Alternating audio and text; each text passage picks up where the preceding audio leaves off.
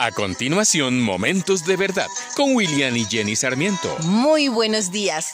Algunos estudios demuestran que en el hogar, un niño por cada opinión positiva que recibe, al mismo tiempo recibe otras 10 negativas. Y en el ambiente escolar el problema no mejora. Por cada siete opiniones negativas que el niño recibe, solo le dicen una positiva. Con razón, tantos niños crecen sintiendo que son un fracaso, Padres y maestros entregan esa percepción todos los días a sus hijos y estudiantes. Eh, recuerdo ver en un centro comercial cómo una mamá iba tan afanada que tiraba a su hijo de la mano y le decía, apúrate niño lento y perezoso, ¿no ves que me haces retrasar? Te podrás imaginar lo que ese niño recibió de lo que él ve como su máxima autoridad, quizás la persona que más admira y ama. Sí, y sabes que otros estudios también señalan que se necesita decir cuatro cosas positivas para contrarrestar el efecto de una negativa. Sí, esto lo podemos identificar fácilmente como cuando estás estrenando una chaqueta que te gustó mucho. Cinco personas pudieron haberte dicho lo bien que te ves y lo linda la chaqueta, pero con una sola persona que te diga que no se te ve bien o que el color no te queda, esto puede afectar tanto que posiblemente ya no te sientas tan bien con ella. Muchas veces lo que decimos determina lo que realmente pensamos y no calculamos el sentir de los demás.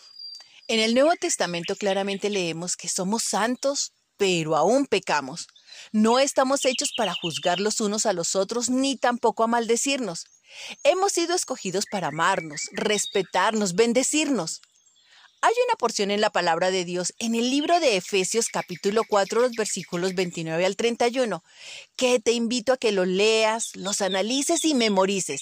Y estoy segura que podríamos solucionar la mitad de los problemas en nuestros hogares y entorno. La palabra de Dios dice, no digan malas palabras, sino palabras que ayuden y animen a los demás, para que lo que hablen le haga bien a quien los escuche. No hagan poner triste al Espíritu Santo, quien es la garantía para su completa liberación en el día señalado. Quítense de ustedes toda amargura, ira y enojo, gritos, calumnias y malicia. Sean amables y considerados unos con otros, y perdónense como Dios los ha perdonado a través de Cristo. Como reflexión, podemos concluir que podemos dar gracia a otros a través, de, a través del uso apropiado de las palabras. Si no pronunciamos palabras que entristezcan a los demás y solo hiciéramos comentarios constructivos como Dios lo pide, seremos parte de la multitud edificadora de Dios en esta sociedad tan golpeada y no parte de la multitud destructora de Satanás. Hoy queremos agradecerte por escucharnos. Deseamos que estos podcasts te den alimento y edifiquen tu espíritu y tu familia. Puedes contactarnos en el correo electrónico momentosdeverdadcall.gmail.com Deseamos que tengas un feliz y bendecido día. Acabas de escuchar Momentos de Verdad, una palabra de vida para tu espíritu.